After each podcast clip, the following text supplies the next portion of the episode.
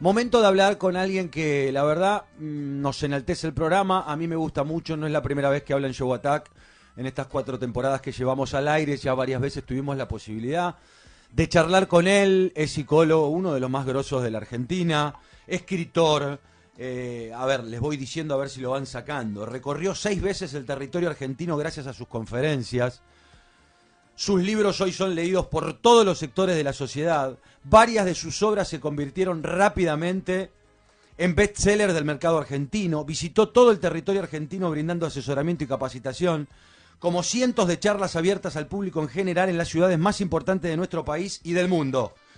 Eh, es referencia a la hora de reflexionar, a la hora de saber, a la hora del conocimiento.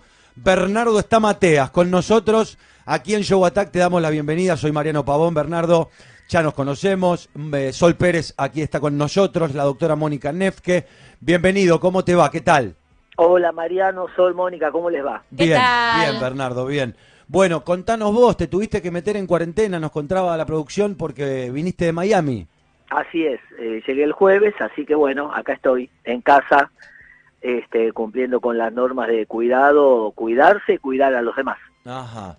Bernardo, ¿cómo estás viendo a nivel social toda esta pandemia? En el mundo y acá en la Argentina, bueno, estuviste en los Estados Unidos, digo, ¿qué reflexión se puede hacer para tratar de que la gente no esté tan asustada y sea más responsable?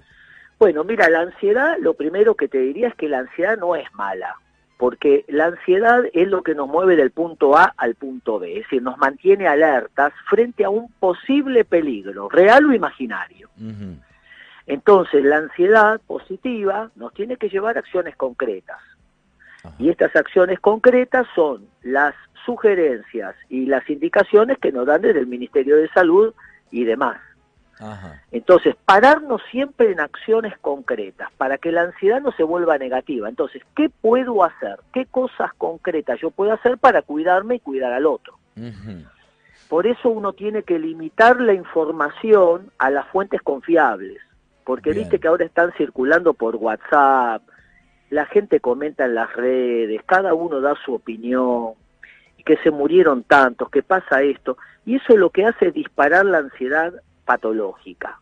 Entonces uno vive y si me muero y si me enfermo y si viene el fin del mundo, y ahí uno pierde la capacidad de maniobrar. Entonces, el problema, si se vuelve omnipresente, si yo estoy las 24 horas viendo el tema, viendo que dicen, que no dicen, voy a perder capacidad de maniobrar frente a una situación de crisis como esta, ¿me explico? Sí, sí, claro.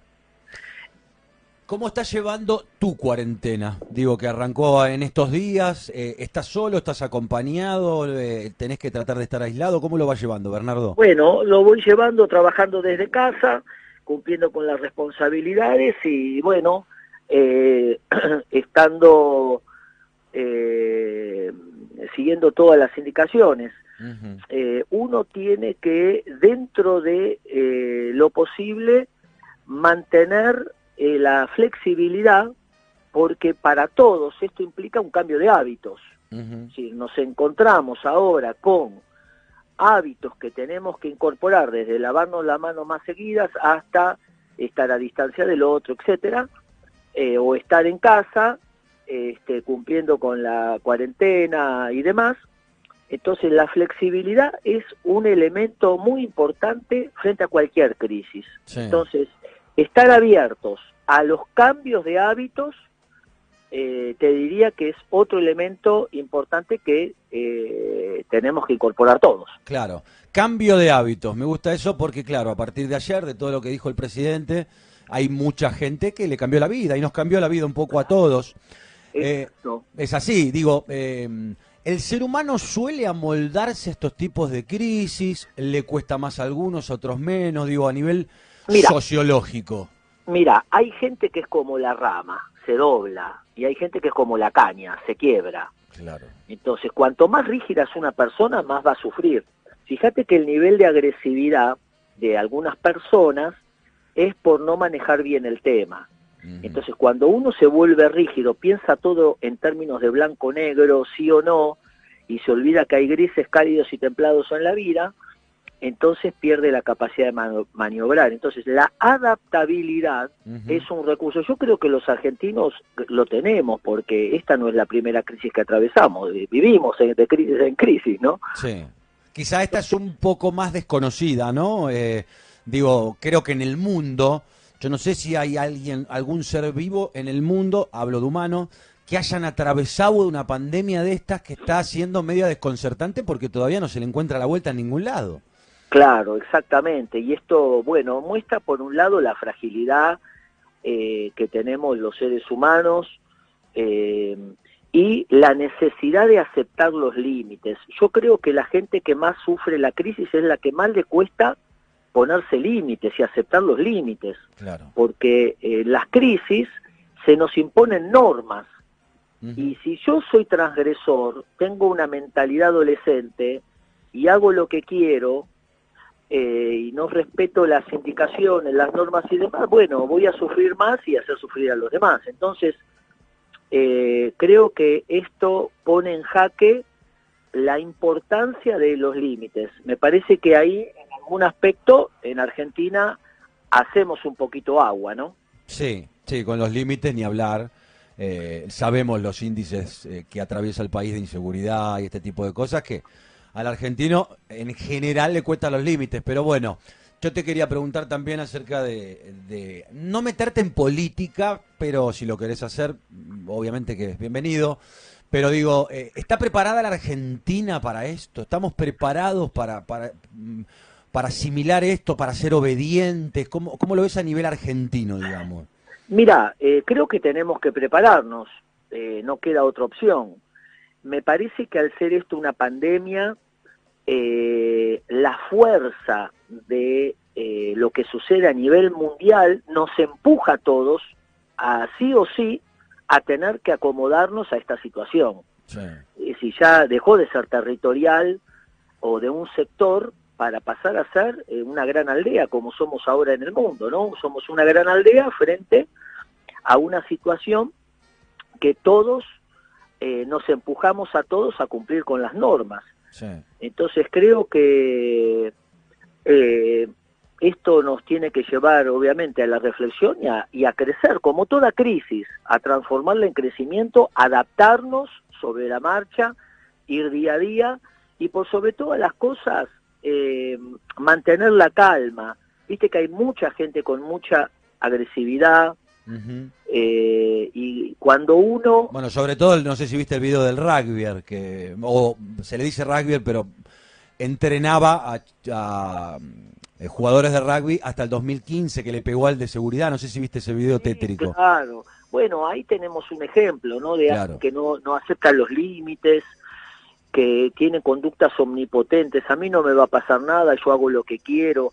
La gente inmadura ve el límite como una pérdida de libertad y no como un aumento de libertad. Me gustó eso. ¿Lo, ¿Lo podés repetir, Bernardo? Claro, hay gente que cree que el límite le robó libertad. El límite no nos limita, el límite nos libera, el límite nos, nos aumenta la libertad. Bien. si vos sabés a qué horario tenés que hacer tu trabajo, eso a vos te da libertad para planificar las otras horas. Ahora, si a vos te dicen, bueno, ven, mira, no sé, vení a la hora que sea, fíjate, entonces, el límite siempre nos permite una expansión. Eh, y otra cosa importante que te diría, Emiliano, para tener en cuenta, es mantener las fuentes de alegría y de placer, no cerrar los espacios dentro de todos estos cambios, eh, mantener los hobbies o, o, lo que nos genera placer, alegría, tranquilidad, no perder esos espacios, porque si el tema se vuelve omnipresente y omnipotente, ahí entramos en pánico y el pánico nunca planifica, el pánico siempre eh, ataca o huye, pero nunca arma un plan inteligente. Qué interesante lo que estás contando, Bernardo, de verdad, porque son, a veces uno no se detiene a reflexionar así, por eso yo decía que siempre que escuchamos a Bernardo Estamateas, enaltece el conocimiento del programa y a mí me encanta. ¿Cómo viste las medidas, Bernardo, de, en Estados Unidos? ¿Viste más contracción a las normas que acá? Es cierto que Estados Unidos empezó un poco antes a tomar medidas un poco más drásticas. ¿Cómo lo, lo, lo vivenciaste en Miami, el tema del coronavirus? Mira, eh, yo estuve tres días dando unas charlas y empezaron a dar las medidas y la gente, por la, con la gente que yo tuve contacto eh, del mundo hispano, eh, había un cierto temor, también la gente fue a los supermercados, arrasaba con todo, eh, había como una sensación de intranquilidad muy grande. Eso es lo que pude percibir, ¿no? Vos sabés que no hay nada más contagioso que las emociones. Entonces, cuando vos estás con alguien que está, no, viene, yo me enteré, no sabés, uno se contagia. Entonces, eh, siempre poner pausa, pararse en la información, en las fuentes eh, fidedignas eh, y planificar. esa es la manera de transformar la crisis en crecimiento. Planificar bueno, y saber que hemos tenido otras crisis y así como las atravesamos, esta también la vamos a atravesar seguramente. Estamos charlando con Bernardo Estamateas. Bernardo, ¿y qué hacer o qué aconsejarle? Mucha gente nos está mirando a través de la televisión y también en la radio nos escucha. Mucha gente que está escribiendo por WhatsApp. Claro, ahora le vamos a, hacer algunas preguntas del WhatsApp también a Bernardo, pero yo te quiero preguntar lo siguiente.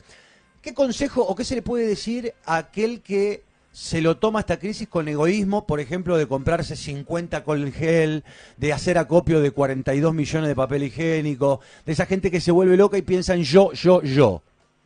Bueno, eh, esa gente justamente no está pensando, está actuando bajo el impulso irracional. Entonces, cuando uno piensa bajo el impulso eh, irracional, no está pensando a largo plazo está pensando en el corto plazo. Y yo tengo que ahora, entonces uno toma, siempre sobreexagera. La gente que sobreexagera sus reacciones no está manejando bien el tema. Eh, ni hablemos del tema de solidaridad, eso obviamente, obviamente. Entonces cuando uno, además esto tiene, tiene algo interesante que es la, una construcción social, lo tenemos que hacer entre todos, o sea, sí o sí esto nos empuja a ser un gran equipo. Claro. Acá nadie se salva solo. Entonces, eh, cuando una persona piensa en el corto plazo, eh, eh, expresa del pánico y tiene una conducta irracional como ir a comprar 50 mil papel higiénicos. Claro. Lo que fuese, ¿no? O lo que fuese. Entonces, la solidaridad es un medicamento muy potente que nos cura a todos. Sol. Recién nos escribía una persona que tiene a su hermana embarazada, ¿no? Las dos trabajan en un hospital, pero esta persona trabaja en dos hospitales y vive con su hermana que está embarazada. Está embarazada es población de riesgo. Ahora la mujer dice, yo no tendría que ir a trabajar tampoco, porque como vivo con ella, tengo que cuidar a mi hermana que es población de riesgo. ¿Qué pasa en estos casos? Bueno, eh, desde el punto de vista psicológico, siempre transmitir calma no transmitir a alguien que está en una situación de riesgo nuestra propia angustia. Lo que nosotros tenemos que llevar es contención a quien o tiene más de 65 años, o es un niño, o está en una situación de riesgo, tiene alguna enfermedad, etcétera. Entonces uno tiene que aguantarse la propia angustia y transmitir paz, calma, y siempre pararnos en las acciones saludables que nos están indicando desde el Ministerio de Salud. A nivel personal, ¿crees que las indicaciones eh, son las correctas? Digo, a ver, yo soy de los que creen que si uno no es médico es difícil opinar acerca de las medidas. Yo creo que los funcionarios deben estar aconsejados por bioquímicos, por médicos que le deben estar diciendo cómo es la pandemia, si avanza, si no avanza y todas las características que tiene. ¿Vos crees que están acertadas las medidas hasta ahora? ¿Tenés alguna opinión formada? Mirá, yo creo que eh, se está construyendo día a día, esto es un capítulo diario, ¿no es así? Claro. Porque no solamente depende de lo que pasa en nuestro país, sino también de lo que está pasando en Italia, en España, etcétera. Eh, y me parece que es como un rompecabezas que hay que ir armándolo de a piezas. Entonces, si uno se le dispara la imaginación o trata de resolverlo concretamente en acciones eh, concretas a corto plazo, me parece que no sirve. Esto hay que pensar a corto y a largo plazo. Y bueno, confiar en el nivel profesional de salud que tenemos en Argentina, que es excelente, este, y obviamente en el gran equipo que eh, está asesorando al presidente para que sigamos todas esas indicaciones. Sí, el miedo, ahora sí metiendo bien en lo psicológico, el miedo paraliza, el miedo eh, no hace bien en este tipo de cosas. Nosotros hicimos una encuesta acá que votaron más de 4.000 personas, en donde preguntábamos el día viernes si tenías miedo o no de contagiarte de coronavirus, sí o no, era la respuesta muy sencilla. El 47% dijo que sí, el 53% dijo que, dijo que no. Me parece un porcentaje alto de miedo, pero independientemente de eso, ¿cómo hacer con el miedo para vencerlo y que no nos paralice? Bueno, primero te diría que reconocer lo que sentimos, no negar lo que sentimos. El que no siente miedo, lo felicito, y el que siente miedo también lo felicito. Es decir, acá no se trata, dicen que la diferencia entre el héroe y el cobarde es que los dos tienen miedo, pero uno se anima. Claro. Entonces no se trata acá de no tener miedo, se trata de aceptar lo que sentimos. Acordate que las emociones son como el viento. Lo que uno tiene que hacer es poner el barquito para que el viento lleve a destino el barco. Es decir, darle una direccionalidad a mi emoción. Ajá. Entonces, yo tengo miedo, bien, perfecto. ¿El miedo qué es? Una emoción normal y natural. No la tengo que negar, es decir, no es valiente el que no tiene miedo. Claro. Entonces, ¿y qué me dice el miedo? El miedo es una emoción que se activa en 125 milisegundos, eso es ni medio parpadeo, Sí. que me dice, cuidado, hay un peligro, real o imaginario Ajá. Hay un peligro. Entonces, ¿para qué está esta emoción? Para armar un plan, para re- resolver el peligro. Ahora, ¿cuándo el miedo es patológico? Cuando me lleva a atacar o a huir. Bien. Atacar, agredir al otro o huir, voy al supermercado y me compro eh, como si fuese el fin del mundo. Claro, claro. Entendido, bueno, clarísimo. Bernardo, si tienen alguna Sí, consulta más para él, sí. la verdad, eh, gracias Bernardo por... Por, Por favor, y hablar, eh, la Sí. gente que tiene miedo, que está ansiosa o panicosa, que hablen. Que no hablen. perder la sociabilidad dentro de los cuidados que hay que tomar, no aislarnos psicológicamente. Bien. Podemos hoy estar comunicados, gracias a Dios, por las redes y por muchos medios, no perder, mantener las rutinas dentro de todos estos cambios, no perder los espacios de placer y hablar, porque nos curamos hablando. Bernardo, un abrazo, eh, gracias por estar con nosotros y bueno, lo mejor estos días que tenés, paciencia, que, que hay que hacerlo, que va a hacer. Así, eh, no queda otra. No queda otro, un abrazo grande. Gracias, un cariño No. para todos. Chao. Bernardo Estamateas, bueno, qué bien vienen las palabras de Bernardo en estos tiempos, Sí. ¿no? Me encantó Muy el tema del miedo, ¿eh? Mucha gente escribiendo, Rosa, que es una persona Sí. grande, dice que el nieto le fue a comprar un alcohol en gel, una botellita chiquita, 400 pesos, 370 pesos. Bueno.